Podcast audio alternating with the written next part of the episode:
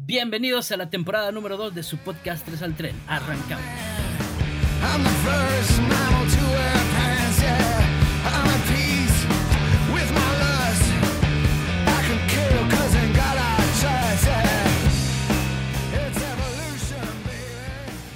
Tal, gente? ¿Cómo están? Sean bienvenidos a un nuevo capítulo de una nueva temporada de su podcast 3 al tren. Mi nombre es Juan José Roca, Juanjo Palos Cuates, y le damos un nuevo inicio. Bienvenidos. Hola, hola gente, es un gusto nuevamente después de unas buenas semanas lejos de ustedes.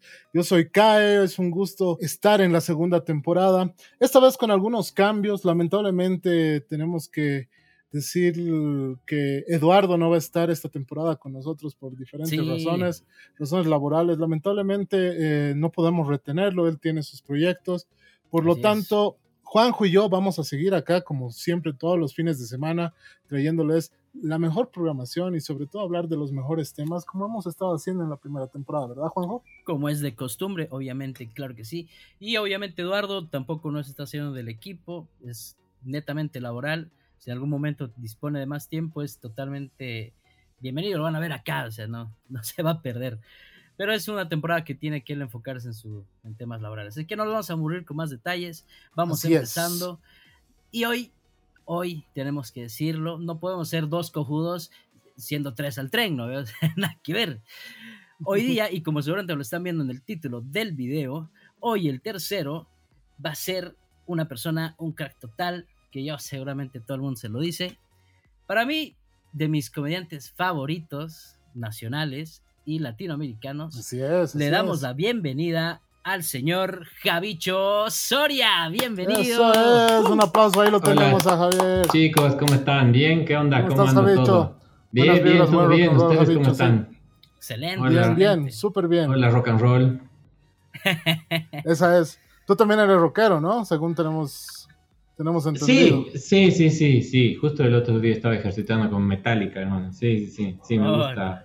Me gusta el rock en general. Eh, me da pena que ya no hayan solos de guitarra en las canciones populares. Sí, güey. Sí, es Una gran tremendo. pérdida. Bueno, Javicho, es un gusto realmente tenerte. eh, para la gente que no sabe, eh, estás conectado desde Argentina, ¿no? ¿Desde qué ciudad de. Argentina Desde estás? Buenos Aires estoy. Buenos Desde Aires, Buenos Argentina. Aires. Sí. Tú, tú ya radicas allá hace mucho tiempo. He vivido acá ocho años, del 2009 al 2016 más o menos. Después volví a Bolivia y ahora estoy en que voy y vengo. Sí, ¿no? Si has estado viniendo y Sí. viniendo. Te veo siempre en alguna estoy, que sí. otra, en una que otra presentación en Santa Cruz, en La Paz, en Cochabamba, en todo lado estás participando Sí, en tiendo a ir al eje central. Sí, sí, sí. Soy discriminador del resto de las ciudades. Pando, ¿qué es esa huevada? Pando no existe, es un Uh. invento. En la guerra del Acre hemos Sí, perdido. no, no, no existe. Nadie claro. nos lo ¿De quiere qué- decir, ¿De pero qué es estás de hablando? Brasil. Exacto. ¿Qué es esto? Entonces, bien, bien, bien, bien tirado el, el- el comentario. Curitiba, ubicas, Pando. Para la gente que no, que, que vive debajo de un puente o posiblemente, sí, o posiblemente sea del oficialismo, eh, el, se- el señor aquí, Javicho Soria, es uno de los eh, comediantes, yo diría que pioneros del, del, Stand-up podría decir boliviano. del método stand-up, se podría decir método, no se podría decir estilo, sí, es ¿no? un tipo de comedia, es un estilo, exacto, es un estilo Un de estilo. comedia. Un estilo de Es comedia el boliviano. monólogo, el monólogo de humor, si quieres ponerlo en criollo. Claro. Pero no solo eso, Exacto. también eres director de cine. Eh, wannabe, hermano. Soy director de cine frustrado. Eso es lo que soy. He estudiado cine, he estudiado para dirección de cine. De hecho, he estudiado cine en una de las escuelas más buenas de Latinoamérica, que es la ENERC, que es la Escuela Nacional de Cine, que es acá en Argentina. Me han dado la beca y he desperdiciado esa beca no haciendo cine. Pero bueno, soy director de cine en papeles, pero no he hecho nunca una película. Claro, como el ingeniero que se dedica a taxista, ¿no? O sea, tú. Exacto, sí, pero en mi caso es como es raro, porque es como un cineasta frustrado, pero que se dedica a la comedia, que no está tan mal dentro de todo. O sea, como que va de- de- de- dentro del, del paquete, o sea, que se puede utilizar en algún momento. Actualmente te estás dedicando a la comedia allá en Argentina. Sí, sí, yo vivo de, vivo de, la, de los shows y bueno, por, por la pandemia también de las redes sociales, no me queda otra. Pero Bueno, qué rico, qué rico poder dedicarse a lo que uno le gusta, al final de cuentas, ¿no? Sí, Bueno. sí, igual, igual siempre es un compromiso de 50-50, o sea, dentro de lo mismo que haces hay 50% que te gusta y 50% que lo haces por la plata, pero Claro. sí, sí, en general eh, soy un privilegiado en el sentido de poder dedicarme 100% al asunto, digamos, a hacer eso. Cosa que es muy difícil, por lo menos en, la, en nuestro país. Eh, Bueno, voy a ser bien claro. Es el que quiere vivir de la música, del arte y demás, lo puede hacer. Que sea fácil o difícil, ahí está la cosa, ¿no? O sea, muy pocas oportunidades existen acá eh, por eh, diferentes cosas, ¿no? Política eh, y cosas así que, que en nuestro país no nos permiten hacer. Politizan, hermano querido, hasta el veneno para ratón aquí en Bolivia, y tú lo sabes bien. O sea, sí, Todo, todo es política, hermano. Por lo tanto, si quieres sacar tu carnet de artista, primero tienes que ser partidario y cosas así. Es un desmadre. claro, sí, sí, sí. Sí, sí, todo, todo aporta también a la polarización ahora, ¿no? Ahorita Sí, si en sí. un momento nos dedicamos a hacer un podcast dirigido y este alabando a cierto tipo de personalidades del gobierno, vamos a aparecer con un estudio profesional, micrófonos de full calidad. Pero vas a perder el 80% de tu audiencia actual. Eso es cierto. Lo que ha pasado cierto. es que nosotros hemos sido un poquito cautos en la temporada pasada, pero hemos estado hablando con el equipo y demás. y hemos dicho, chicos madre, o sea, este, este, esta, esta temporada tiene que ser lo que pensamos y nosotros realmente no compartimos muchas cosas. No solamente del oficialismo, también del otro lado y también sobre los troncos que tenemos jugando fútbol y todas esas cosas, Ay, no. que realmente Yo no sé, la relación molesta. tóxica que hay con la selección boliviana, yo no la entiendo. Yo no soy futbolero, pero, No, me, pero me llama mucho la atención el, el vínculo tóxico que tiene la patria con su selección. sí, güey. es tremendo. O sea, Es como el Sí. novio tóxico que te saca la mierda, pero lo sigues queriendo. Te lo sigues queriendo. sí. No, no que te saca de te abandona. Es como Te que se va, vuelve, te, te ilusiona, se vuelve a ir, así. Ajá, exacto, eso es. Esa es la cagada con esta selección. Pero bueno, ahí va la cuestión. No nos vamos a cuidar. El mes, el- en la temporada pasada éramos muy de, ay, no, esto que van así, se nos van a cancelar. Que nos cancelen, sí, a la exacto. mierda. pero existe en Bolivia la cancelación. No sé, Casi no, ¿no? Casi que Casi. no. No, no, te meten a la cana y es la única forma, digamos. Pero, pero no van a meter a la cana. O sea, aquí el- por lo mismo, el, el crimen también está bastante politizado. Entonces, como meten a la cana al que ven como un enemigo político también. Te cuento que recién nomás acá en Santa Cruz ha habido un brother que estaba colocando letreros así en la calle. Ha pasado Johnny Fernández, el alcalde electo acá de Santa Cruz. Sí. Y dice, ahí va lo flojo. Y el otro, el otro, ¿qué cosa me has dicho? ¿Qué me dijiste, güey? Vení. Y va todo mal. Han debido ver el video, ¿no? Así todo mal. No, no, no, ni idea. Flojo le dice, flojo le dije a usted, así. A la mierda, no te vas a... No sé qué le habrá dicho, ya no se escucha bien el audio, pero ha mandado uno de sus pejis, así uno de sus locallas. Y le ha ido a putear, oye, ¿qué te pasa? ¿Cómo le vas a hablar así al alcalde? No sé qué. Dos días, dos días han pasado y el señor ha tenido que pedir perdón público por Ah, Facebook, no así de.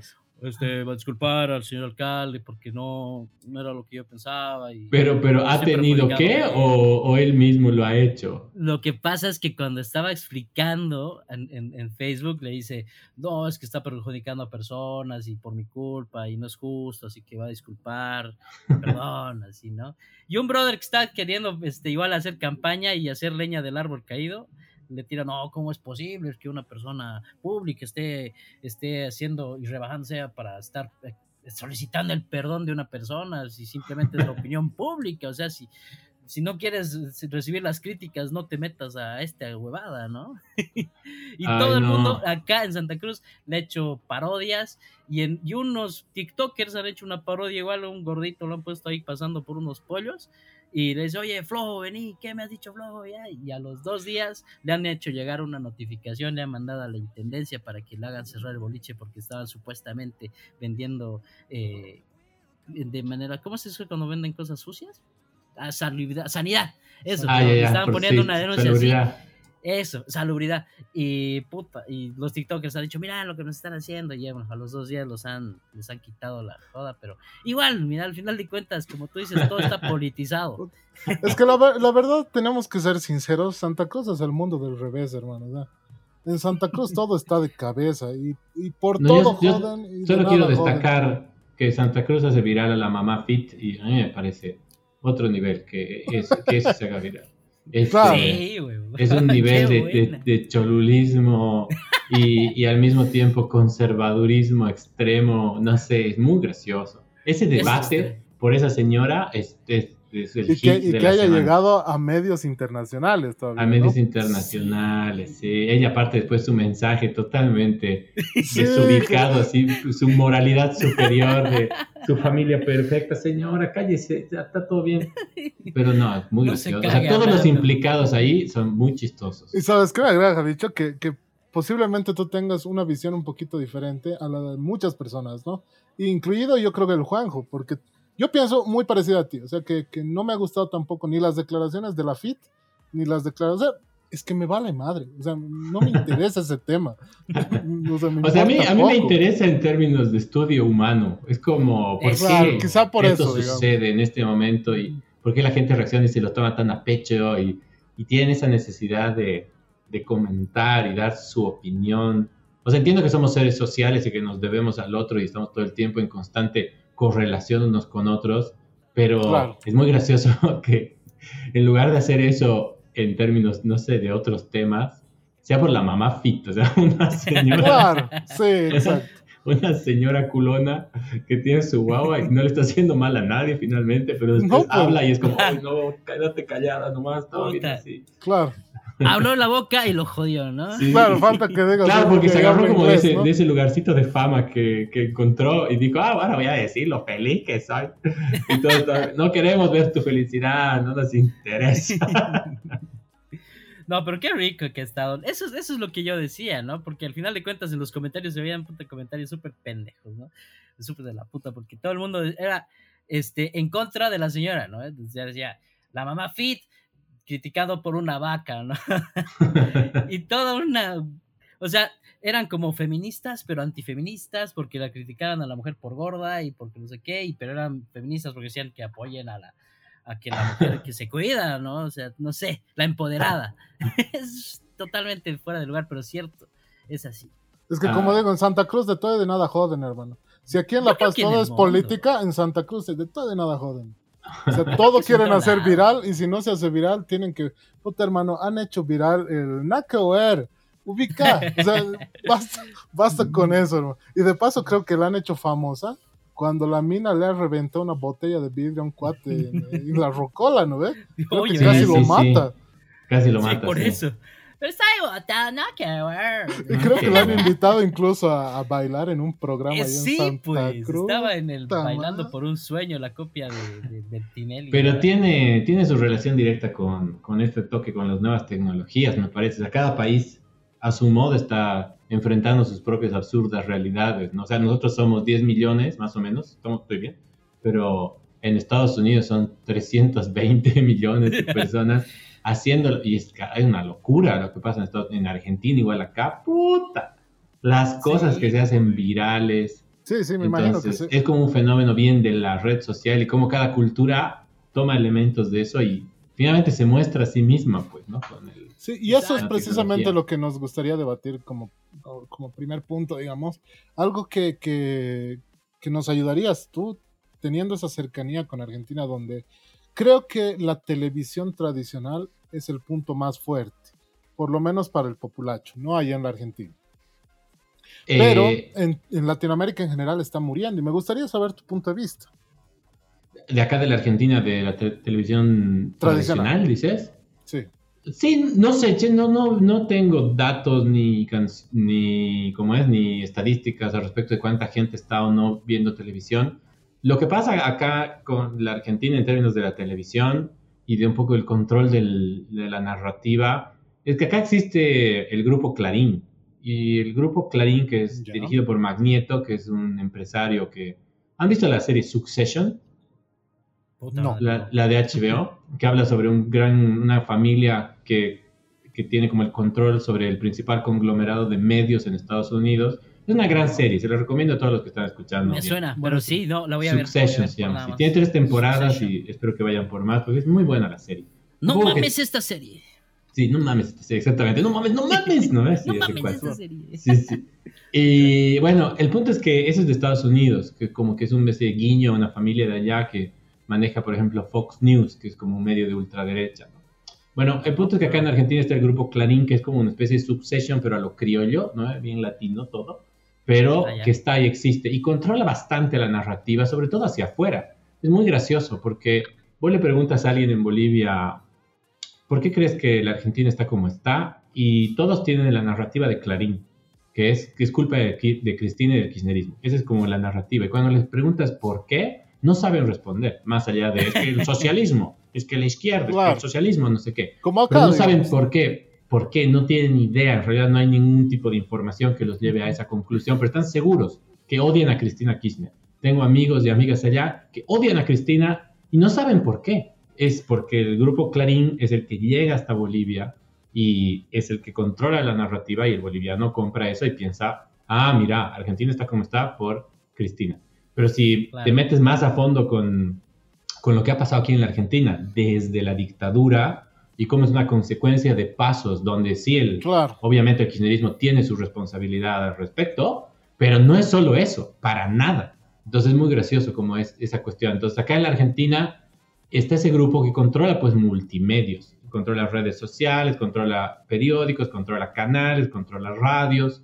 Entonces a veces es difícil como escaparse a la narrativa que ese grupo te está planteando. O sea Eh, que hay un, hay un grupo bastante poderoso que controla todo eso, digamos. Monopoliza Exacto, como, sí, para, como para que la sí. gente empiece a, a pensar lo que ellos quieren. Exacto, sí, de hay cerebro, una agenda, digamos. digamos. Sí, sí, sí. O sea, es como, de alguna forma, por ejemplo, en Bolivia tenemos a el deber, que si el, que el, si el Arce, si Luis Arce respira, el titular del deber es Luis Arce le roba oxígeno a los bolivianos. ¿no? Y por otro lado está la razón que dice Luis Arce encuentra métodos novedosos para eliminar dióxido de carbono, ¿no ve? Entonces como los dos están hablando de lo mismo, pero son dos, bueno, a- a- en Bolivia de hecho un poco hay más hacia el lado del gobierno, porque el gobierno te, te- con la pauta publicitaria te jode, ¿no ve? Es medio que la movida del gobierno que es, ah, tú quieres hablar mal de mí, te saco pauta, entonces los medios tienen miedo, ¿no? Claro. No quieren hablar Claro. porque les da miedito que le saquen su principal cliente, ¿no? Entonces, Exacto. un poco que se voltea la tortilla aquí en Bolivia en ese sentido. Pero todavía hay estos medios como el Deber o Página 7 que van al otro lado extremo, ¿no? Bien polarizados. Nadie es ecuánime, todos se van a la mierda.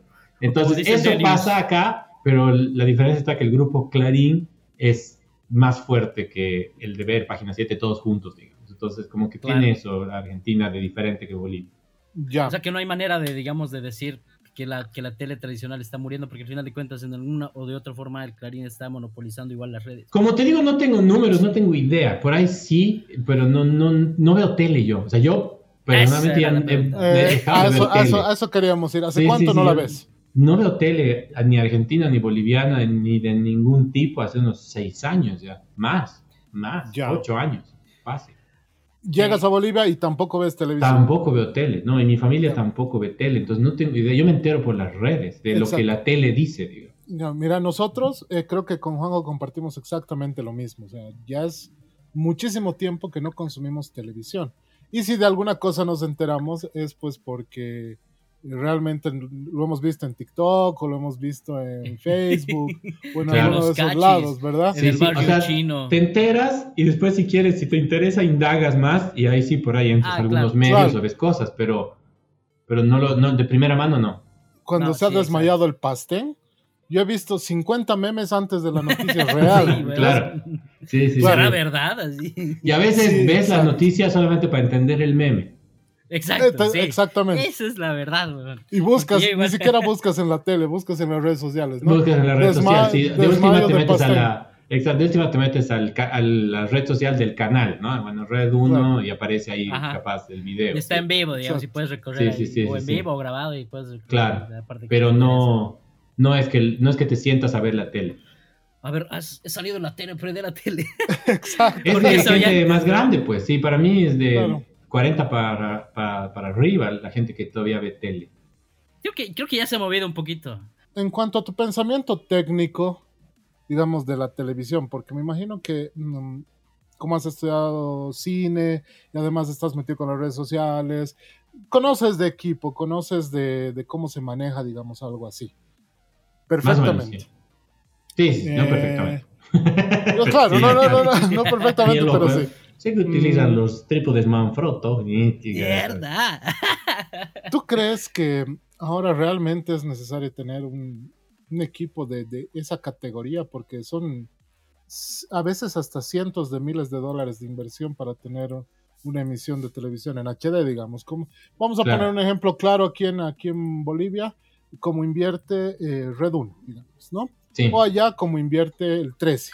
Y que estamos Sí. hablando del Tinelli, del Suar y todas sus megaproducciones muy entre comillas sí. eh, son cientos de miles de dólares. sí. A diferencia de la. ¿Qué se llama esta changuita que hace caritas en, en TikTok? La Vela Porsche. La Bella Porsche. Me encanta que sea el nombre de una parte, sí, la Vela no, Claro, no, la velita. exacto. La velita. la Gran persona. ¿No? Persona, buena changa. Sí. Sí, el otro día estábamos hablando, Que, bueno. que dijo que empezó con un iPhone 8, ¿no? A hacer sus, sus TikToks. Sí, Ah, es que esa es la nueva, o sea, hacia, hacia ahí está yendo el mundo. La gente, justamente los changos de Norteamérica en general dicen, nosotros ya no queremos ser estrellas de cine, queremos ser estrellas de TikTok, de YouTube. Claro. Claro. Sí. Como el TikTok, ¿no? ¿Cómo es eso que vas a hacer, doctor? No, yo ya Exacto, te compré sí, tu sí, trípode, ya tienes Claro, tu aro sí. de luz, vamos Sí, por sí, el sí. millón. Sí, sí. Yo ya a tu edad estaba haciendo mis primeros virales. ¿no? Sí, sí, sí.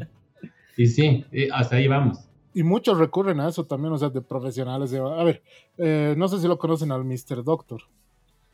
Mr. Mm, ¿no? me, me suena, al- no sé, hay un chileno que yo lo sigo, hay un, hay un chileno que es un fit que tiene como un millón de seguidores. Ya, estos son doctores de verdad, ¿no? O sea, no, no, no mamadas Sí. que se ponen así su est- estetoscopio y su. Sí, su-. Uña de o sea, gato. O sea, Sí, son, claro, sí. exacto, son doctores de verdad que han dejado su trabajo en el, eh, en, digamos, en lo público, tienen su clínica y aparte viven de TikTok. Sí, claro.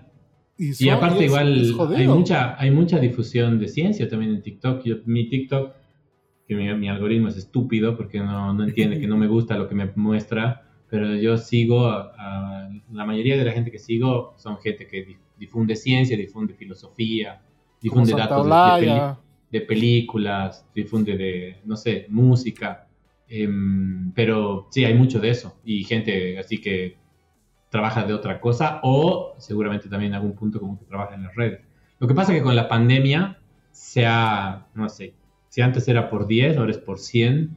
Claro, gente que ha entrado Mill se ha ahí. metido a hacer de todo. Sí, O porque... sea, lo que sabes hacer, digamos.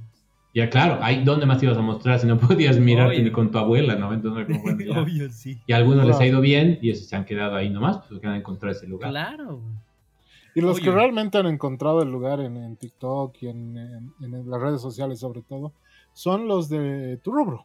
Yo me he dado cuenta que el rubro de la comedia eh, se ha agarrado tan fuerte de esta, de esta plataforma que es genial, ¿no? Incluso tú, o sea, tú, tú antes hacías, eh, yo te he conocido, sin mentirte, haciendo cortos para Facebook, Sí, ¿ya? antes de TikTok, ¿no? sí, sí, Sí, todavía hago. obvio. Antes de TikTok. Y eh, es ahí donde yo te conocí, precisamente. Pero ahora sé que tienes un TikTok con muchos más seguidores de los que tienes en Facebook. No, no, no. no. ¿Tienes En más Facebook- seguidores? En Facebook tengo 131 mil y en TikTok tengo 12 mil. 12 No, no, no, no, no se acerca todavía. Sí. Lo que sí Pero- pasa con TikTok Las es que es la reproducción. Sí, o sea, tengo un video de. TikTok que está en las 800 mil reproducciones. En Facebook tengo uno que es el de Camacho que tiene 2 millones de reproducciones. Ese es como el que más ha tenido nunca en la historia de mis redes sociales, ha sido ese. Pero es ¿Cuál? uno de mil videos, ¿no? En cambio en TikTok, que no tengo tantos videos subidos, al quinceavo video había llegado a 800 mil reproducciones. Ya, buenísimo. Mira, pero ahora vamos a ir, digamos, a un nivel un poquito más, eh, más arriba de las personas que están sobre este pedestal de TikTok, ¿no? En cuanto a los comediantes. Eh, me gustaría hablar un poquito de, a ver, de los más conocidos que tenemos en Latinoamérica. Creo que ahorita el top está Franco Escamilla, uno de los más grandes, Ah, digamos. Sí. eh, en México. Que cada video que saca creo que sobrepasa los 3 millones de reproducciones fácilmente. Seguro, sí, seguro. Hizo aparte un show online solo para TikTok. Sí, exacto. Y no solamente Mm. eso, sino que creo que sube fragmentos de su de lo que hace para YouTube y demás y todo la rompe. Sí, sí, Después otras personas que se han ido a esta plataforma son los de Enchufe TV, los Sí. de Que Parió. No sé si conoces a los de Que Parió. No, no, no, me- no. Mexicanos. Ya, Eh, igual hacen cortos así tipo Enchufe TV. Sí. Eh, igual la rompen con miles y millones de reproducciones. Pero Sí. me gustaría que tú nos, des, eh, diga- nos digas qué es lo que más consumes de comedia en Sí. estas redes sociales. digamos. En, en lo que es TikTok, Sí. eh, del- de lo boliviano, por ejemplo, hay un chango que a mí me parece espectacular, que es comediante y que me parece que hace videos muy interesantes y muy divertidos, que es Pablo Osorio, que es un cruceño. Su. TikTok es arroba bien grave siempre. Creo que está por, por 40 mil seguidores. Es muy chistoso. Tiene, tiene un video muy gracioso de que le dice, eh, "Ch- ¿quieres chupar? Y el otro le dice, ya, de bolas. Ya, pues, y dice, pero de bolas. Y empieza una canción así soft, porno, y se empieza a sacar la ropa y le tira la ropa con su trago. Y Ah, ya, ya. Es muy Sí, chistoso ese video, ¿eh? cagar de risa. Cuando se vuelve hombre lobo, los potosinos, cuando lo vacuna y se vuelve hombre lobo. Nada, como que tiene, es muy original, él, entonces lo sigo mucho a él.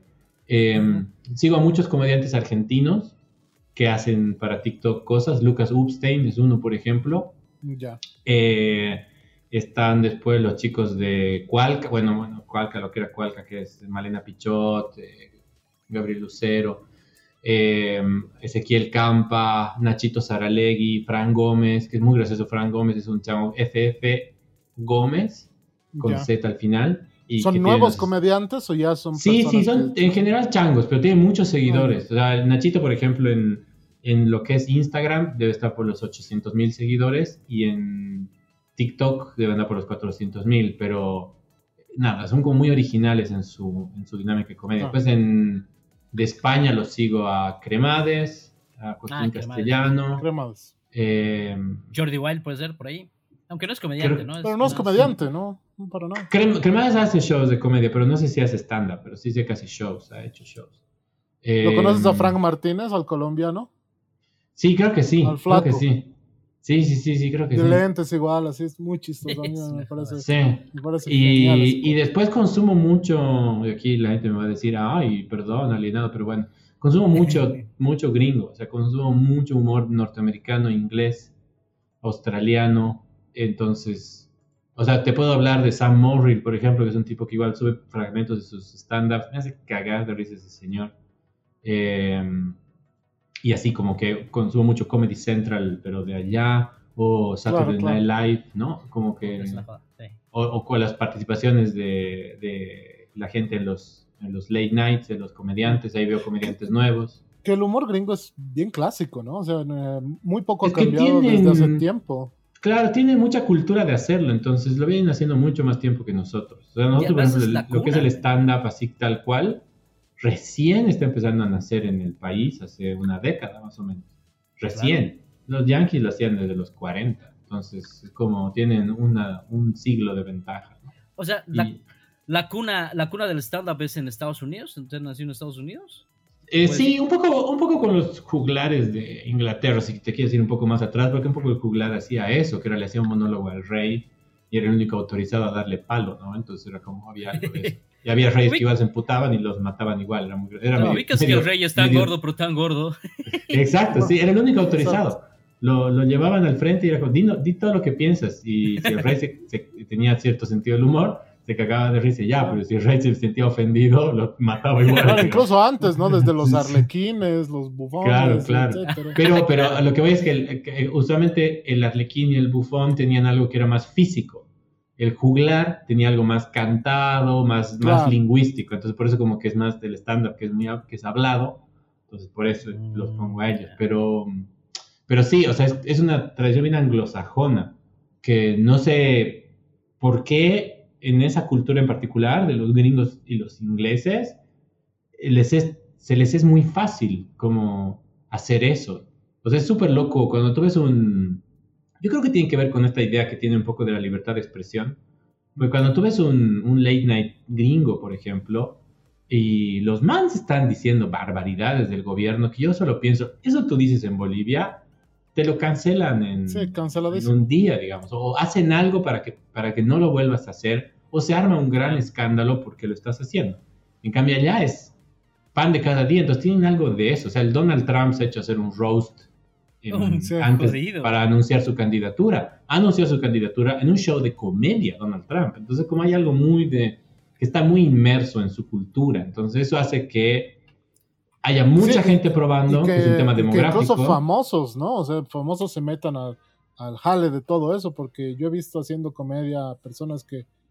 que Claro, en los roast, que los recomiendo todos. Justin Bieber se ha hecho rostear, que es uno de los más famosos. Charlie Sheen, eh, el, el, el Alec Baldwin, que si, si lo hubiesen hecho rostear después de haber matado a alguien con una pistola, hubiese sido mucho más divertido. Claro. pero bueno. Entonces, sí, sí, sí. Bruce Willis, Bruce Willis se ha hecho rostear. Bruce Willis, sí, exacto. Sí. Eh, Este, este programa donde sale la, la que tiene el cabellito corto, ¿cómo se llama? Ellen DeGeneres. Ellen DeGeneres. Ah, sí. Ese programa me parece genial, por ejemplo, porque la, la comedia, mira, a veces parece absurda, pero a la gente le entretiene bastante. Y lo bueno es que ella jala a que hagan comedia personas que no se dedican a esto. Por ejemplo, la- el- una persona que es súper idiota, Tom Cruise, digamos, ¿verdad?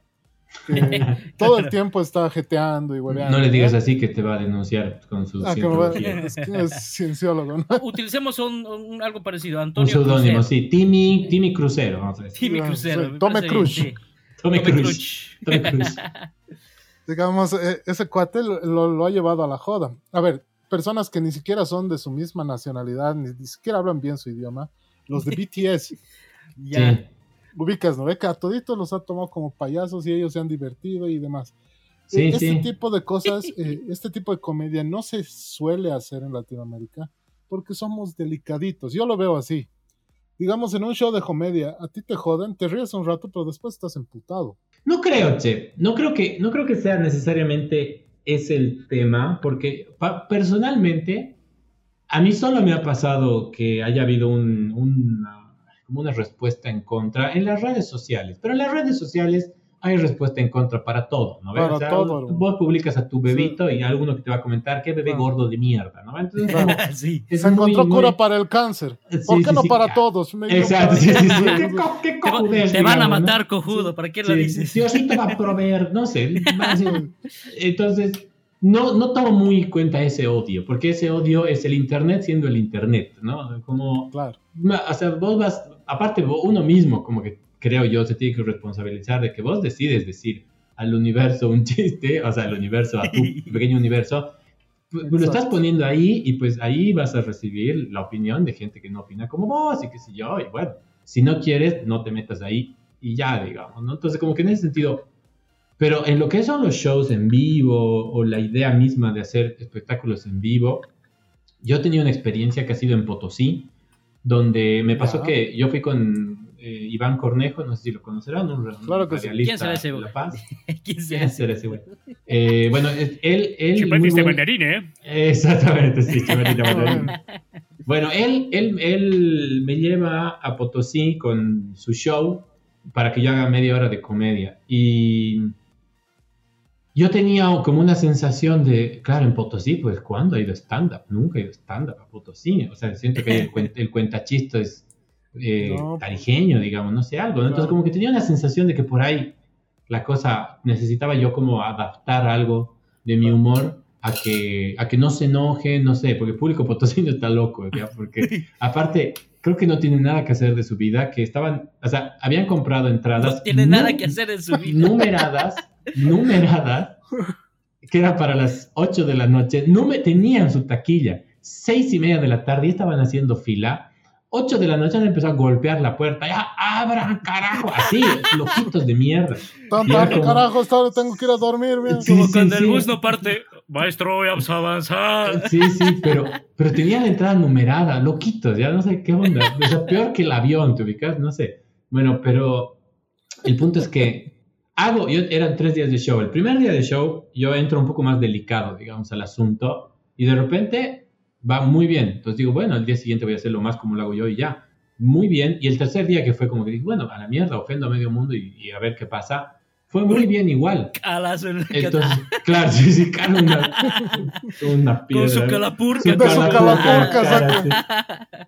Pero, pero fue muy bien. Entonces, como que ahí, un poco que se me salió ese- justamente este- esta idea de, puta, se van a ofender, se va a enojar, no sé qué, y como no, no sucedió.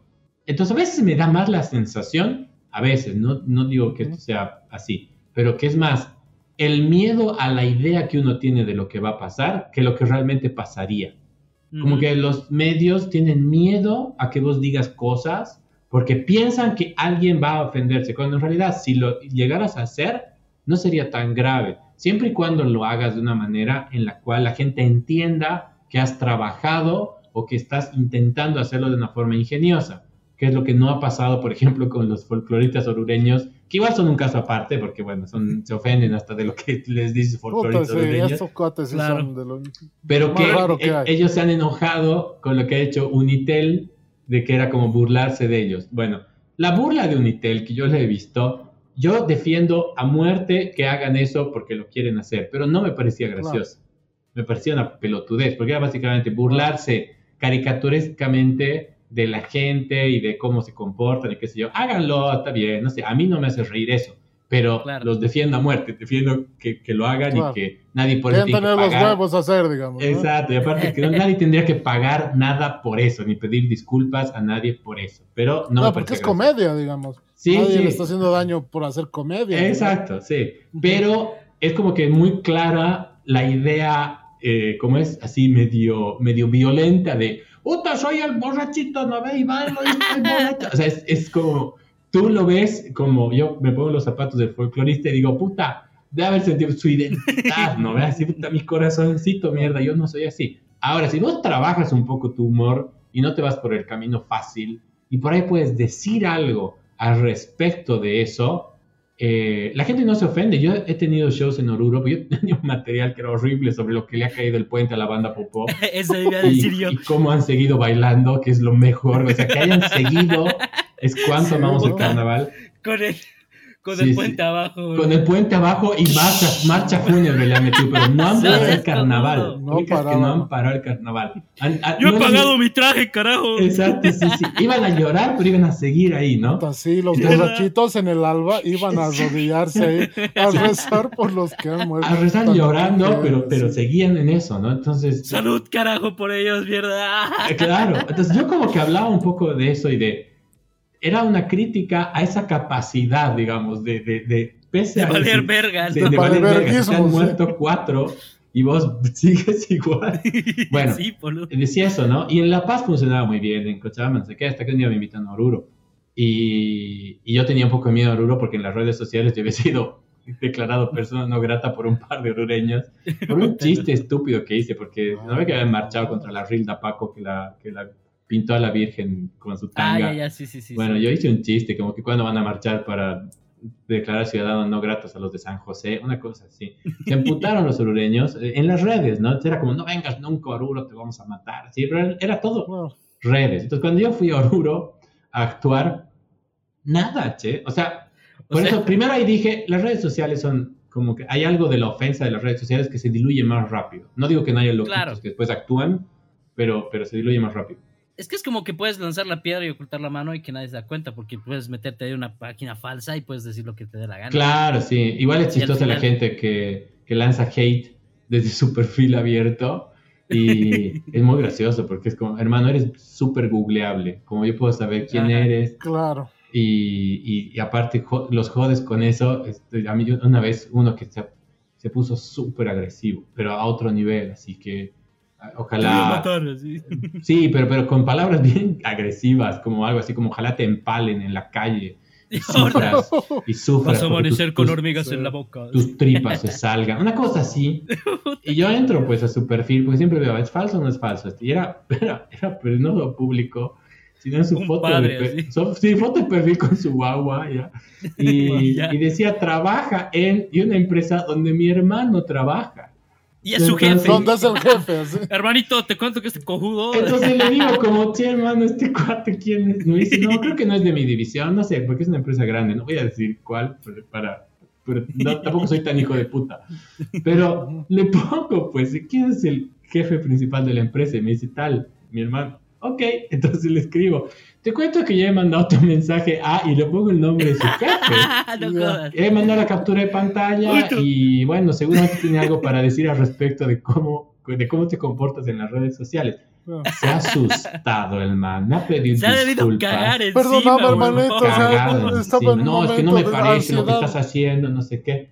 ¿Cómo Yo solamente- soy humilde. Yo solamente decía, ¿por qué, ¿por qué naturalizamos la violencia en las redes sociales? ¿no? Como hay, hay una cosa que parece como en el auto, ¿no ves? Que naturalizas la violencia en el auto, que es cojudo de mierda, pasa, ¿no ves? Que no le dirías eso en el supermercado, ¿no ves? Claro. Con el carrito. No, pues, Si estás con el carrito al del frente, no le dirías, ¿no ves? Como estúpido de Te mierda. quedas ¿ves? ahí. Sí, exacto. quedas ahí de- Te quedas, sí. Entonces- en, en el auto, en el, el auto creo que te, te, te, te aumenta los huevos o te incrementa el tamaño de los huevos unos 20 centímetros, ¿no? Yo creo ¿Por que es más, más bien lo contrario, porque tienes tu protección, sabes que te puedes hacer bola. Eso. Y lo mismo pasa con la red, porque la red no, no, no directamente no ves al otro, estás en tu casa, estás súper protegido.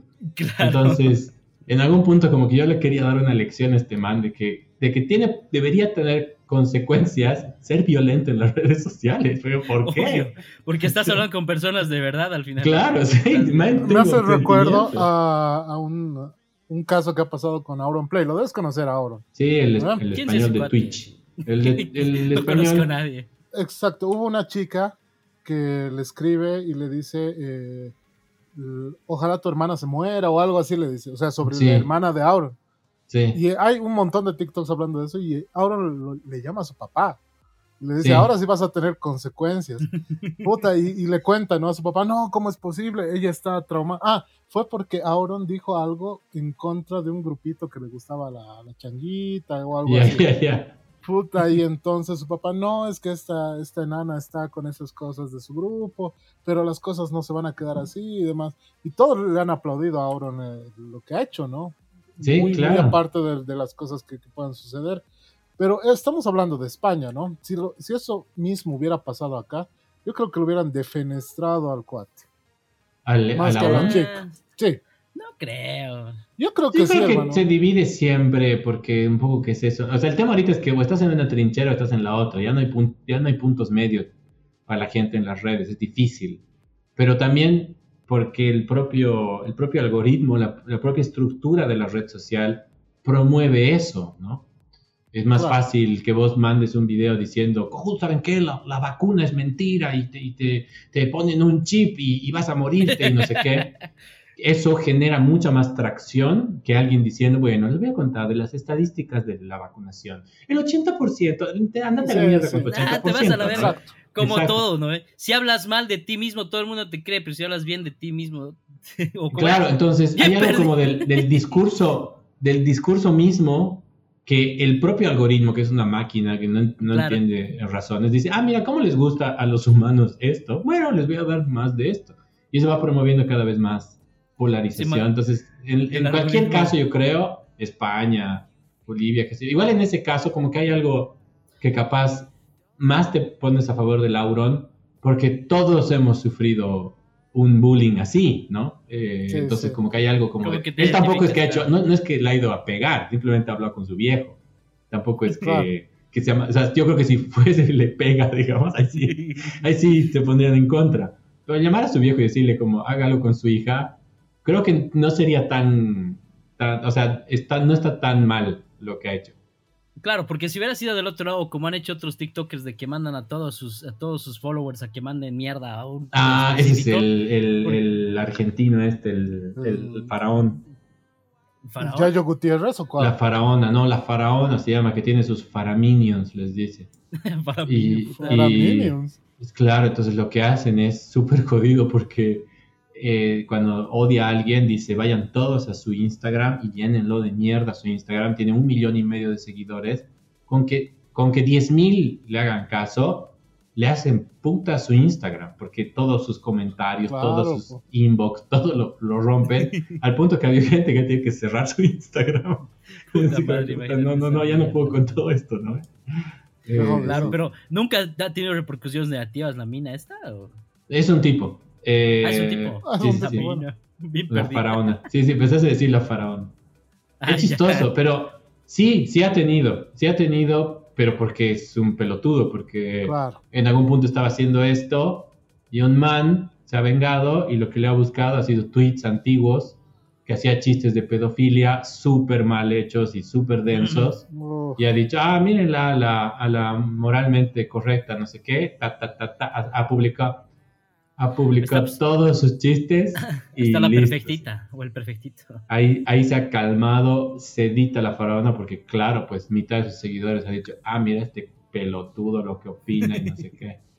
¿Y tu, y tu nivel de haters, ¿qué, qué, qué tal está? O sea, ¿está bueno? O sea, ¿son haters densos o son...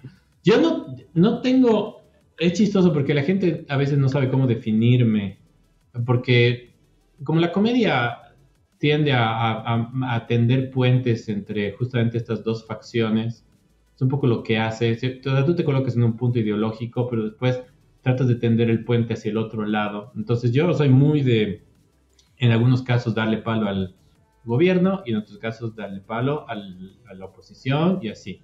Entonces depende de quién me genera a mí una oportunidad de hacer comedia, ¿no? Lo cual me genera odio por tres flancos. por un lado, claro. el odio de los muy fanáticos de un lado y del otro que Claro. se imputan porque no saben cómo mierda calificarme. Entonces tengo muchos mensajes de masista de mierda o, por otro lado, muchos mensajes de facho hijo de puta, ¿no? Entonces, como están los dos lugares. Y por otro lado, están los que necesitan estar en una tribu y me dicen, decidite tibio de mierda, ¿no ve? Como que, ¿por qué? Ah, ya. Claro. ¿Por qué, por qué atacas a ambos? ¿Por qué no atacas solo a esos que no me gustan a mí? ¿No ve? Que- Exacto. que la gente en las O redes sea, sociales se comporta como un niño, un niño de 12 Exacto. años. En vez de política, habla de terraplanismo. ¿Para qué te estás metiendo en Sí, esas exacto, cagadas? está bien. ¿Por qué, metes, ¿por qué Planeta, te metes? obvio. Pero Obvio. en Bolivia, en lo que más he tenido hate ha sido en los videos donde toco un tema re- religioso. Eh, Ah, todavía ya. estamos muy metidos con el tema de la religión. Entonces, Sí. ahí sí he tenido bastante hate. Mi video más viral, que es el de, el de Dios respondiéndole a Camacho, tiene hate de todo lado. Porque tiene hate porque Dios básicamente no dice que, que ha sido un golpe de Estado. Entonces ya tengo hate masista ahí. Claro, Dios más- le responde a Camacho, haciéndose la burla de Camacho, ya tengo hate, juventud cruceñista Claro. ahí, y es Dios representado por mí como un... De hecho, no me burlo de él, es un burócrata que está hablando Claro. ah, para una conferencia de prensa, pero hate religioso, uh, con ese sí que he recibido hate durísimo, así durísimo. Entonces, pero Te vas a ir al infierno. del hate que recibía había mucho hate religioso. ¿sí? Eh, Yo siempre decía, qué gracioso, porque el religioso que siempre dice dar la otra mejilla, eh, ¿no? Ama a tu prójimo Ah, como a ti mismo, ajá. son muy violentos para tener ese mensaje. Sí. Es que normalmente son ex drogadictos, ¿no? Como dice. No se, no se llama cristiano, se llama ex drogadicto. ex drogadicto, ex, ex encarcelado, Y sí. tiene todavía ahí sus mañas de decir, "Ah, te voy a puntear, güey". Pero, Claro. pero sí, o sea, y después, algo que yo, que me pasa a mí, es que no me fijo. Hago un video, lo subo y no me fijo en los comentarios. Eso ya me han dicho mil. Genera menos tracción de gente, genera menos engagement, genera menos public advancer participation, no sé qué mierda de las redes sociales. Me chupa What? cinco huevos, la verdad que no me importa. No me fijo porque justamente la Ellen DeGeneres dijo alguna vez que a mí me quedó muy marcado, que decía como, trato de no fijarme, dice, porque si me creo lo bueno, también me tengo que creer lo malo y no me gusta ninguno de los dos creérmela. No me creo el genia, ni me creo el puta de mierda morite, dice. Entonces, para eso prefiero evitarlo. Entonces, es bueno eso porque yo puedo lanzar un video y mientras no tenga algo que... Lo mejor que yo puedo hacer en las redes sociales es hacer algo que tú sabes que te estoy ofendiendo, pero no tienes manera de demostrarlo. Ese es el mejor video para mí. Donde no pueden Claro. decirme así, no pueden entender cómo es eso una ofensa, porque no digo nada ofensivo, pero al mismo tiempo se nota que estoy siendo ofensivo. Claro, sí, sí. Me estás insultando. Pero si no sé acaso, cómo, hijo claro, pero no sé cómo explicarlo, no sé, porque no dices nada incorrecto en tu video. Todo es Claro. correcto, pero la idea del video es terrible para mí. Entonces, eso que ni el algoritmo ni un árabe loco, que son los indios, son los que nos revisan, ¿no? Que tienen su Ajá. call center, va a poder decir esto es, esto es discurso de odio, porque no es discurso de odio, no, es un chiste. Estás Entonces, insultando mi poder interpretativo. Claro, exacto, Claro, sí, sí. sí, sí. Entonces, eh, cuando hago esos videos, no me fijo en los comentarios. Cuando me llegan los mensajes privados, sí. Y cuando necesito material para mi, para mi show, que también a veces sirve, sí, me fijo. Por ahí digo, a ver, ¿cuál es el video que debe tener mucho hate? Y me voy fijando, ¿no? Como que, bueno, a ver, este, y para algunos comentarios que de última me sirven para, para hacer material en el show. Pero no me fijo. Y como no me fijo, es impresionante la gente de las redes sociales. Dos días y se olvidó y pasó a otra cosa. Entonces es, no, no me afecta, porque eso, porque no, no. Y después Entonces de lo que no pasado en de, de- Bolivia, de responder comentarios, digamos, en tu TikTok. muy poquito. Desde noviembre del 2019 he dejado de responder comentarios, Claro. hermano. Si Porque la chica está guapa, respondes, digamos. me- claro, sí, obvio que sí. Cosas Eh, mamitas. o si te manda, sí, sí, sí, sí, totalmente. Es como ese meme, ¿no ves? Del señor Burns con sus flores. Como, vi, vi que, vi que me diste like en mi video, ¿no ves? Y que aparece ahí en la puerta. Ah, sí. Como ese gordito de bigotes así parecido. Exacto, mi gordito Sí. también, sí, sí, sí. Eso, vi que has visto mi historia, ¿no? Eh, eh, eso sí, pero digo, contestar públicamente ya muy poco. Antes lo hacía más, pero desde noviembre del 2019 que he perdido tantos amigos por, porque todavía hasta ese entonces tenía como, he aprendido mucho en esa época, con todo lo que ha pasado en Bolivia, he aprendido que, ah, ok, en las redes sociales es distinta la psicología humana, entonces he dejado de pelearme por las redes. Y aparte en las redes sociales, el que se enoja pierde, ¿no ve? Entonces... Eso. Sí. Me he enojado. En algún punto me he enojado. Entonces ahí he dicho, no, no, no, no, estoy perdiendo acá. No, no, hueva. No es un chiste. Claro, no, y me enojó yo por, por cosas que me comentaban. Entonces me empezó a emputar y he dicho, no, no, no, no, estoy Ah, ya. cayendo en la trampa, estoy entrando en el círculo oscuro de la indignación de la red social. He dicho, no, me he salido de ese lugar y ya no veo tanto los comentarios. La verdad, Porque- hace un año y medio que no veo comentarios de nada, ni positivos ni negativos. Y estoy feliz y sigo subiendo Y videos. solo, y solo generas contenido, digamos. Nada, Solo nada más. contenido. Sí, sí, sí. sí. Porque los, los haters se, se alimentan de eso, ¿no? O sea, Claro, quieren notoriedad, obvio, sí. Exacto. Quieren notoriedad. En Instagram, creo que solo en Instagram hay una, hay una hermosa opción que es la de eh, algo así como desvisibilizar, algo así como se llama, no sé cómo se llama, pero que es básicamente tú ves el comentario, pero el resto no. Y es muy lindo porque, Ah, porque el hater piensa que está siendo escuchado, pero en realidad nadie lo está escuchando. Entonces, es Nadie lo está viendo. Claro, nadie ve su comentario, Claro. exacto. Entonces, se debe querer volver loco cuando Claro. nadie le pone me gusta, nadie combate, nadie dice nada, porque debe pensar que como que, bueno, bueno, no funcionó esto, que yo quería llamar la atención.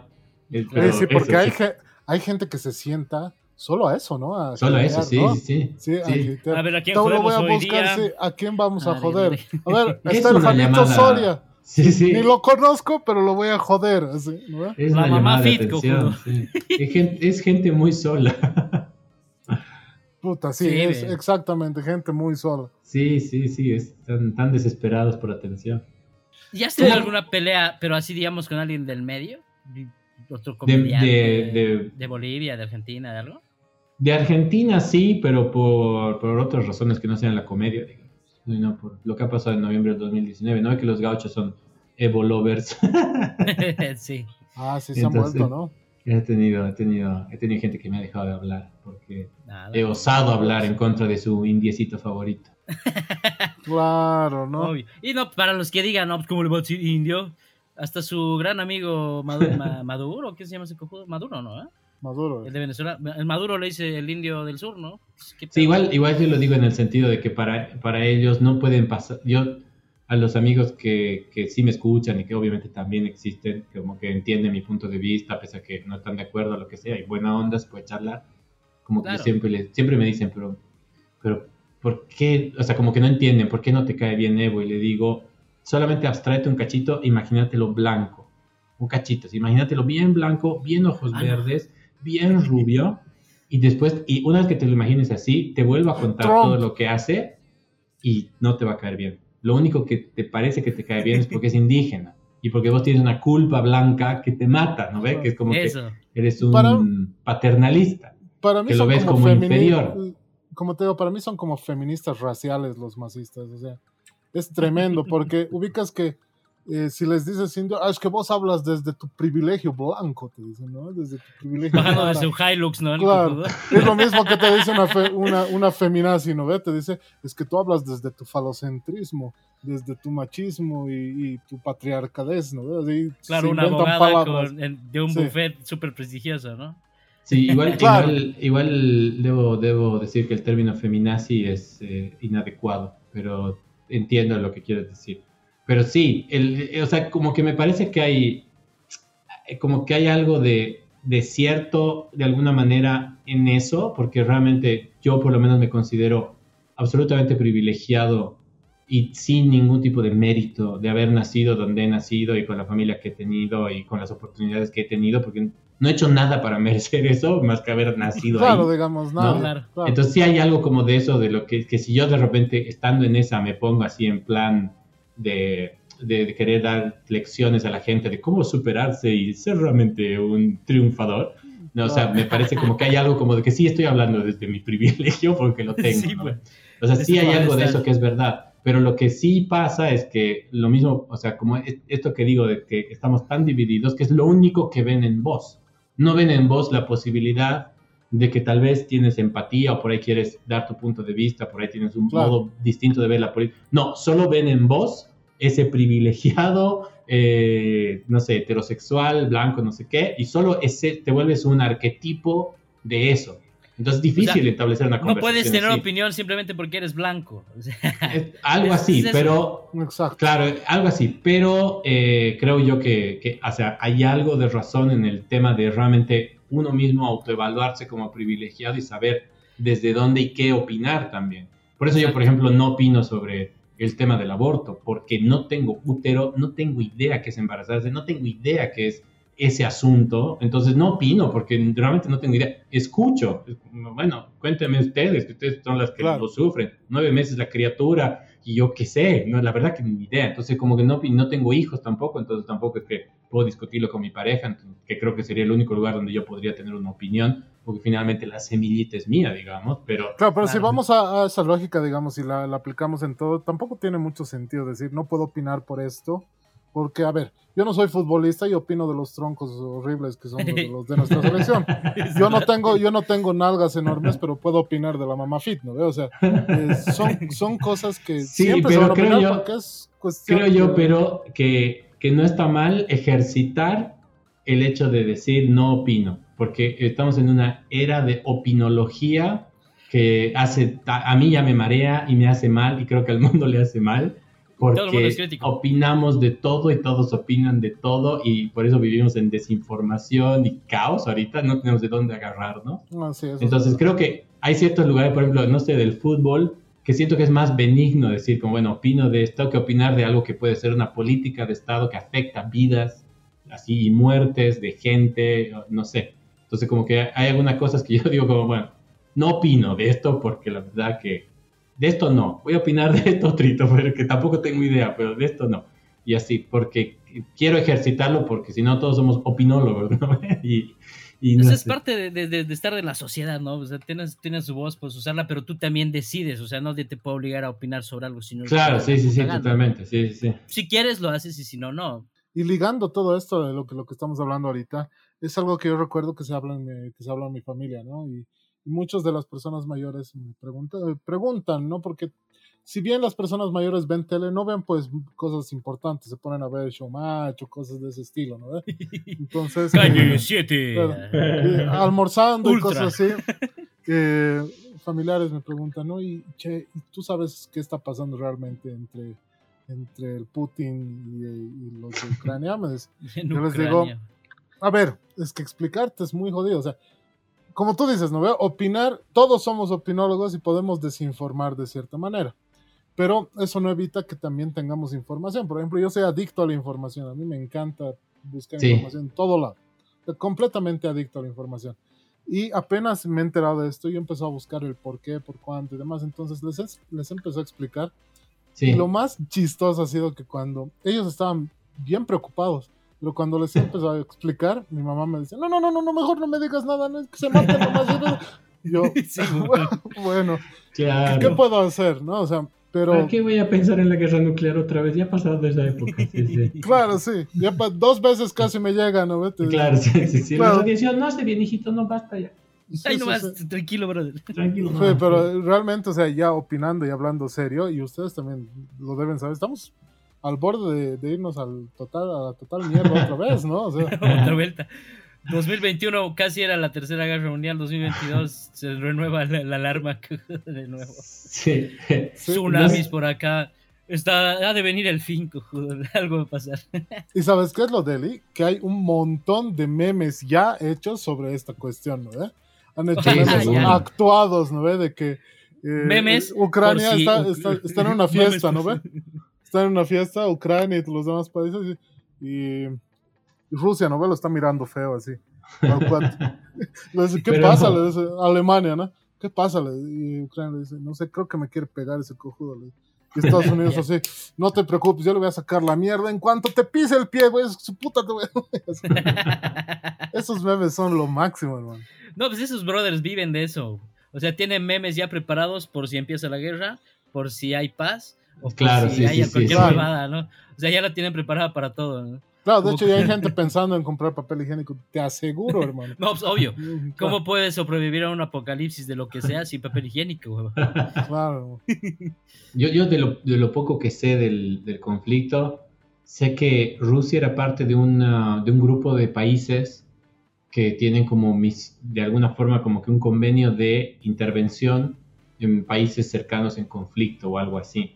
La Y que no es solo Rusia la que se ha entrado a Ucrania, sino son otros países también alrededor. Y que, y que obviamente, como está Rusia involucrada en esta situación, los medios gringos y los que nos llegan a nosotros, las agencias de noticias, las fuentes directas que nos llegan a nosotros, la noticia es Rusia, ¿no ve? Invade Ucrania Obvio. Cuando en realidad tiene que ver con un tratado y algo mucho más complejo que solamente decir, ah, le pintó a Putin y irse a la mierda. digamos. Pero, pero no, no sé algo de eso, tampoco he, he visto mucho más y sé que las Naciones Unidas están medio divididas en términos de intervenir o no. Que está jodido el temita, no, no, no creo que sea como para... para Igual el- el- la posibilidad de- no. del Armagedón nuclear es, Es mínima. es, es, no sé, porque es, es muy heavy el, el deteriorante, ¿no? O sea, el, el, el riesgo que asumes. O sea, tienes que estar bien loquito. Y ni siquiera Trump, que era el más loquito de todos, lo ha hecho. Entonces, no sé, no sé. O sea, no, no sé hasta qué punto.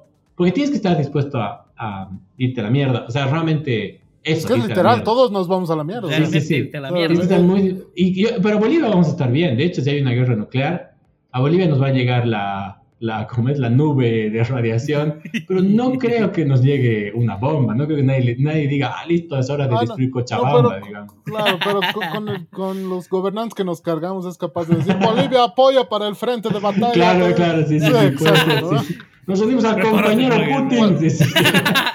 Estamos Putin. mandando un millón de soldados a la frontera con, Claro, con sí. Estados Unidos. Con ¿no? Estados Unidos, sí, sí, puede Claro. ser.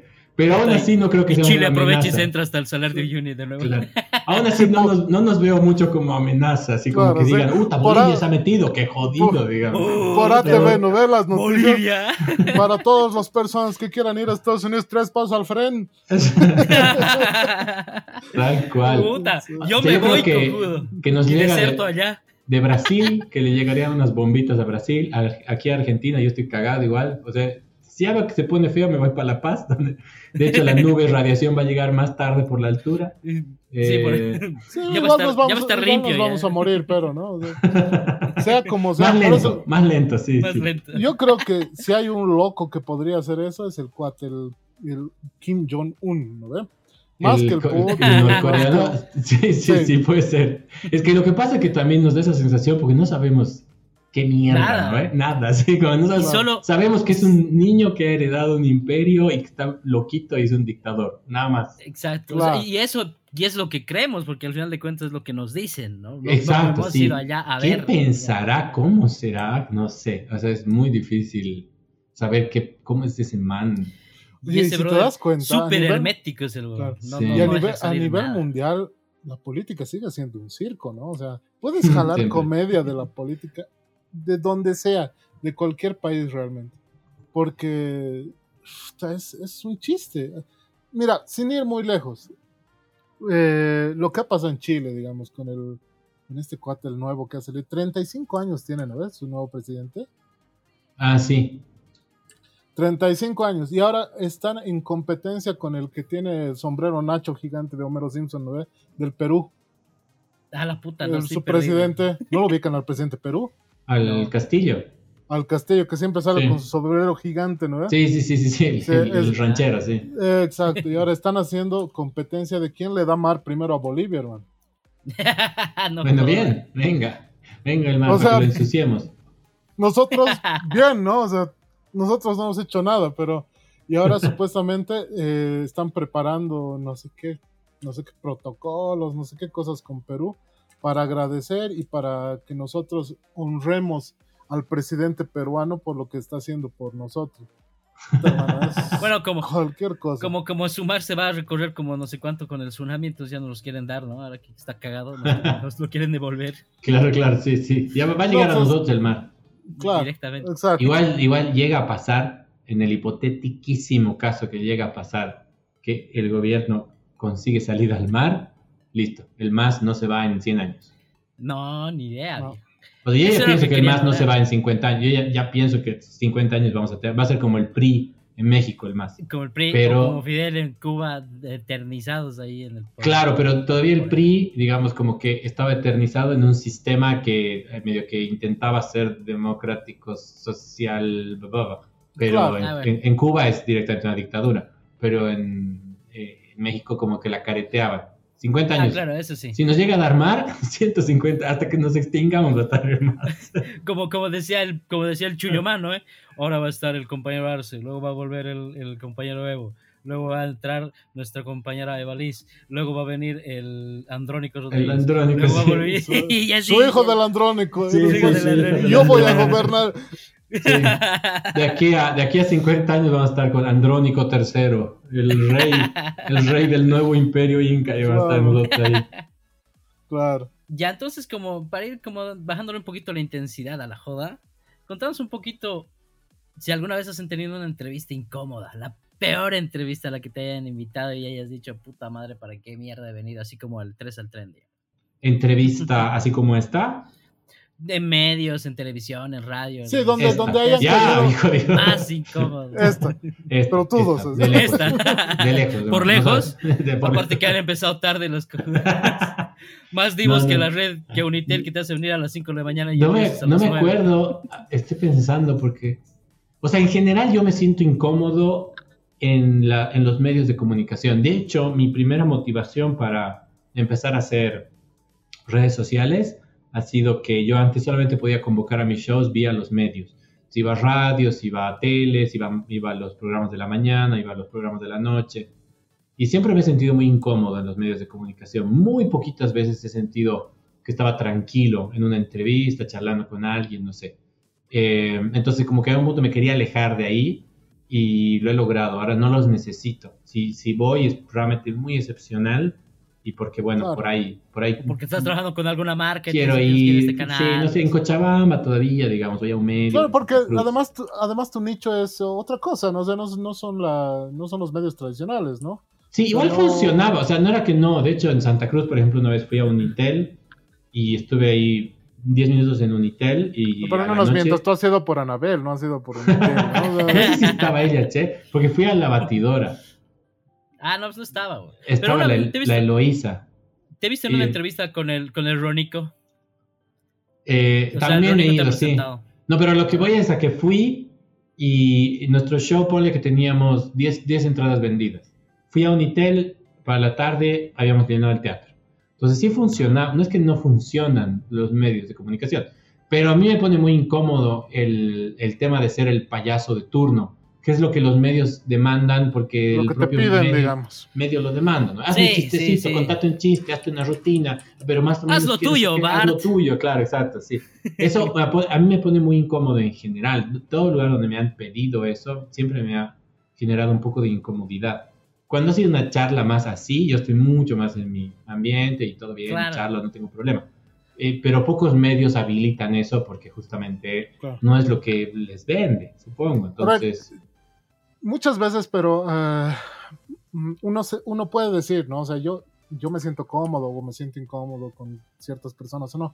Pero a veces verlo de fuera, o sea, que tus amigos, tus familiares, las personas que, que te ven, sienten otra cosa, ¿no? Por ejemplo, yo. Yo de las entrevistas que podido ver cuando te, te he estoqueado, cuando he consumido tu, tu contenido, es que te has sentido muy incómodo en ese programa del, del James Corden fallado que tenemos aquí. En, El del CUDE. Ah, no, no, Sí, del del, Q de- del, del Q de Show. No, Sí. ahí yo, yo le quiero pedir disculpas a él. No, yo ahí era un, un estúpido. No, no, no, fue, fue, fue muy de estúpido mío. ¿Qué ha pasado? Eh, no, porque, porque no, yo mm, no sé qué edad tenía en ese programa, estaba empezando a hacer, estaba muy aquí metido con la Argentina y no sé qué, y me acuerdo que estaba yo molesto con otra cosa ese día, no tenía nada que ver con él, pero eh, al- no sé, no sabía manejar mis emociones, qué sé yo, entonces estaba en otra, y no, no era por él. Estabas De hecho, de hecho, de- sí, pero no con él, con algo, no me acuerdo con qué, me acuerdo que llegué puteando. Y era como, "Ay, ya, hagamos esto de una vez, mierda, estoy apurado, no sé qué tenía. Entonces estoy todo el tiempo como muy como molesto y se nota y, y lo he vuelto a ver Sí, esa entrevista sí. y Sí, sí, te sí. juro que le quiero pedir disculpas a Chango porque Hay que etiquetarlo. podía... Es un clip para TikTok. Sí, güey. sí, sí, dile por favor, perdón papito porque era Chango, es una pelotudez, si, si realmente me volviera a invitar, voy, todo bien. Puta, yo creo que drama. debes estar en su lista negra. No, Javicho no se Sí, sí, sí. No, medio cojuda y medio pelotudo hecho bueno, ¿no? Y me lo merezco. Si estoy ahí, me lo remerezco porque estaba realmente en un plano. Me acuerdo, me acuerdo porque justamente se me quedó después eso y me sentí mal, tipo unos días después, que ya se me había pasado el problema. No me acuerdo ni qué problema era. Creo que era con mi ex, una cosa. Te juro, un problema que me Algo así súper sobrepasó. personal me pasó. Súper personal. Sí, no tenía nada que ver con él. Con él todo súper bien. No me parecía nada raro. Todo bien. Me, me echarlo bien. Ni me acuerdo bien qué he hablado. Estaba en otra. Y, y unos días después, puta, me arrepentí. O sea, dije, puta, qué cojudo que he sido. Debería repetir la entrevista. Pero ya, después ya me olvidé medio paja. Y, y salió esa nomás, digamos. Pero sí, sí, sí. Es una entrevista donde se nota que estoy en otra. Pero no tiene que ver con la incomodidad de él. Porque de hecho con él es una charla. No me pedía que hagan ni Claro. gracia, ni mucho menos. Pero sí, papito, si, si me estás escuchando, por favor, disculpame. Ni se debe acordar igual. Pero. No, tal vez, pero algo que sí me echó reír de esa entrevista es que después estaba el JP, ¿no? ve? El, el JP, Ya. ¿lo ubicas?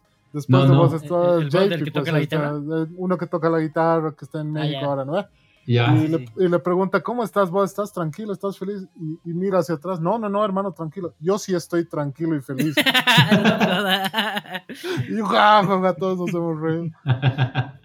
Sí, porque yo pensé, la verdad es que yo pensé que no, eh, que estabas muy incómodo con la entrevista, o sea, que, que, que te emputaba las cosas que te preguntaba y la forma en las que te preguntaba, porque, Porque se, sí. se veía así, se, se Y era, y era algo que hemos dicho, ¿no? Mejor manera. como que no, la, no, no hablemos mucho como de hablar de, de las cosas aquí Sí. en Bolivia, que ha hecho acá. Ah, no, pues el, gan- el ganador del concurso. Porque creo que es como la- lo que se repite en todas tus entrevistas. Sí, Pues, pero no, no era eso. No, no era, era algo personal, que no he sabido manejarlo y no debía haber hecho la entrevista ese día, pero sí, recuerdo que fue, que fue un mal momento. O sea, para, pero podía haber sido él, como podía haber estado en, creo, en Netflix. Claro. Igual de Y eso, pelotudo. y- claro, y eso también tiene que entender la gente, porque la gente sigue pensando de que el que hace comedia todo el tiempo está cagando de risa en la calle contando Ah, sí, chistes, ¿no? exacto. ¿no? No, en tienen general, en general el comediante es bien neurótico y, y de hecho a algunos puntos depresivo, ¿no? Yo no soy, yo soy ansioso, pero, pero sí, porque lidias mucho contigo mismo. Pues la comedia tiene algo que es bien de desnudarte, entonces es grave, porque desnudarte y, y- y ponerte vulnerable ante el otro te genera Claro. cuestionamientos sobre ti mismo, entonces como que hay algo así como medio retroactivo de eso, entonces... eh, Porque hay veces- comediantes que son obesos y, y hacen chistes de su obesidad, ¿no? Porque nadie se va a ofender de que es pues, porque él es gordo, digamos. ¿no? Claro. Así. Y Sí, te sí. Sí, tienes razón, tienes razón. Claro, por ejemplo, si hablamos de Franco Escamilla, todo el tiempo se hace la burla de lo que fuma, de lo que es gordo, de lo que tiene lentes, de lo que era un manco para pelear y cosas así. Claro, claro. Sí, o sea, a veces es un recurso, porque la comedia es del perdedor, como que la, la- usualmente la comedia genera más empatía cuando el comediante tiene conflictos, no sabe hacer cosas, tiene problemas, ¿no? El comediante Claro. no, no coge bien, siempre es eso, el comediante no coge bien. Y eso es como esa. El que es virgen hasta los 40. Exacto, sí, sí. Ese es como que a veces es un recurso, a veces tú, por ahí tu vida está muy bien, pero utilizas el recurso a tu favor. Y otras veces es una forma de purgar también esas cosas que te pasan. ¿no? Como que agarras y conviertes en comedia cosas reales que te pasan, pasa por chiste. Algo que se está poniendo otra vez de moda con la comedia es la comedia física, ¿no? O sea, el que se saca la mierda, el que se cae, el que hace Ah. el ridículo, esas cosas que antes no se veía porque una temporada la comedia tenía que ser muy trabajada.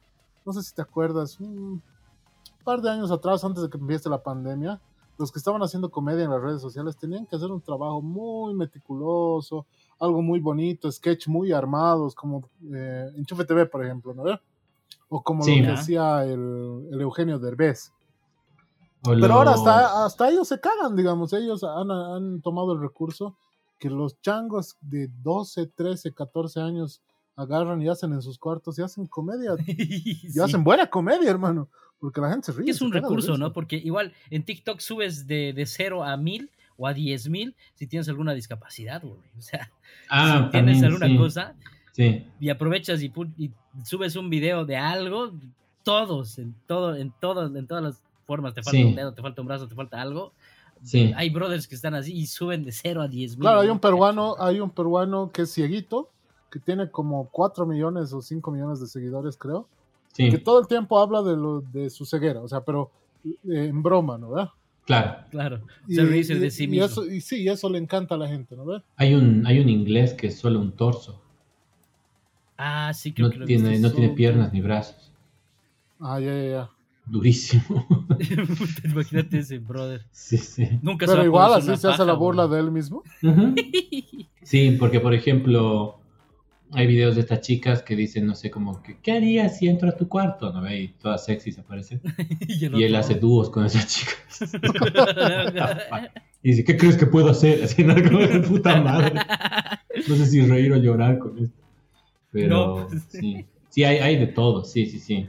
Es, O sea- es de los videos de que si te ríes te vas al infierno. Exacto, sí, sí, pero él también lo hace él, ¿no? Entonces, como que hay algo de que la comedia te permite poner sobre la mesa cosas. que- Pero la comedia, la comedia, digamos, eh, clásica, por ejemplo, yo, dis- yo disfruto mucho la comedia clásica, pero la que ya no es bien vista ahora, como la comedia de que hacía José María Listorti, digamos, o Yayo, Ah, o ya. esa comedia muy groncha, a mí me mata, hermano. O sea, yo puedo cagar de risa horas en la televisión viendo esa comedia.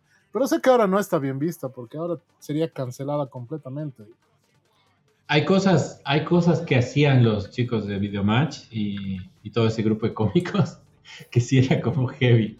O sea, ponerse en pelotas frente a la pobre chica que no tenía idea que se iban a que se poner en la pelotas. Sí, ¿Pero qué y, y tiene? la, y la rodeaban, todos en, en bola, en verga estaban. ¿Qué verga te pasa? O sea, no El sabía otro qué hacer. Es red duro. Imagínate que te pase eso a post. Un montón de dudes. De, dudes, cinco mans en pelotas chocando sus penes contra tu cuerpo. No mames.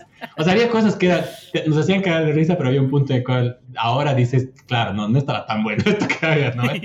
Pero hay cosas que están haciendo ahora. El, el Pablo y Pacho tienen su nuevo programa.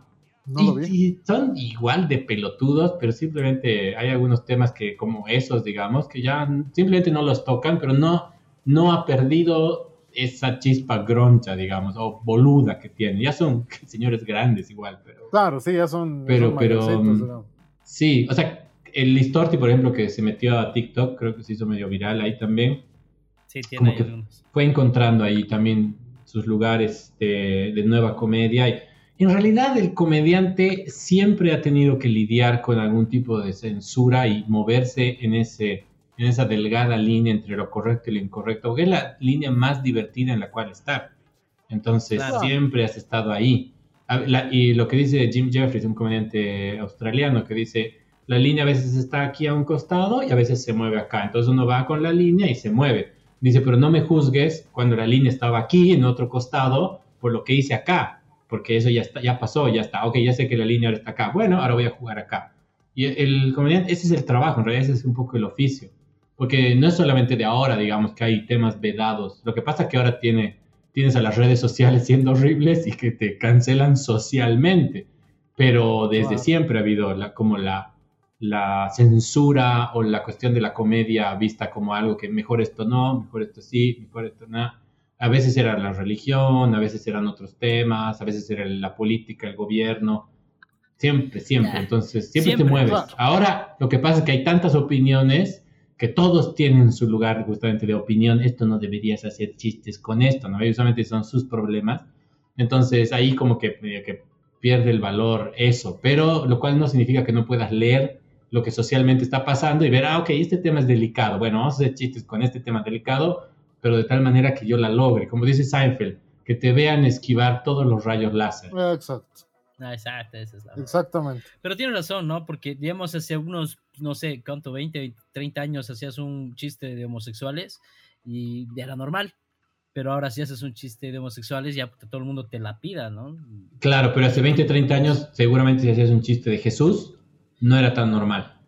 Ah, no, ahí y no, ahora haces ahí uno sí. de Jesús y de hecho eh, todos nos cagamos Sí. de risa. Como Siempre ha habido la algo, línea. eso digo. Sí, claro, siempre hay la algún línea que te lugar. puedes mover. Claro, sí, Sí. que te Y creo que la comedia que más, más le ha valido verga, todo, todo, pero absolutamente todos los temas, que es la comedia que hace South Park, ¿no? Que es la comedia bien Sí, sí. ácida. Sí. Siempre se han salido esos- con la suya esos cabrones. Chúpamela. A esos les ha valido siempre. política, sea, religión, lo que, lo, todo. o sea, South Park es una lección de cómo hacer comedia con cualquier tema, siempre y cuando seas capaz de mostrar ambos lados del problema, que eso es lo que hace South Park.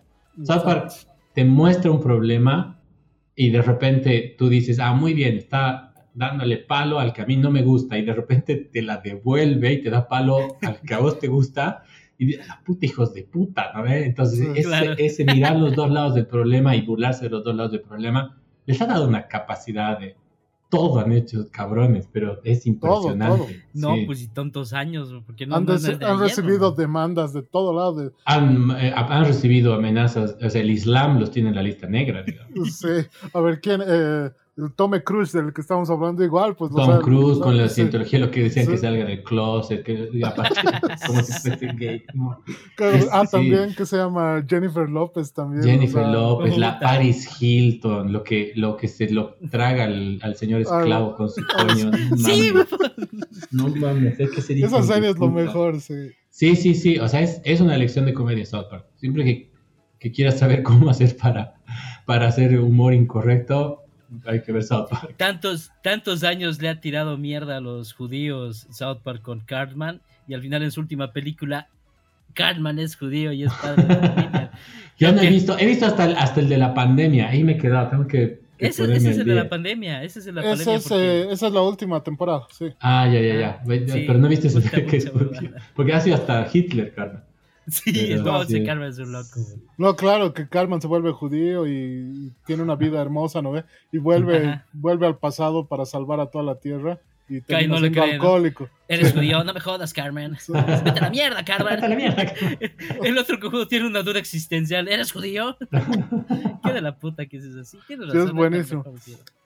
¿Y, y Bueno. alguna vez has disfrutado de la comedia, de la comedia cojuda, digamos? Ya, ya por terminando el capítulo prácticamente, eh, la comedia eh, absurda. Me refiero a lo que teníamos, que era BBC Butthead, teníamos Ay, sí. Randy Stimpy, más que todo Sí, animada, sí. ¿no?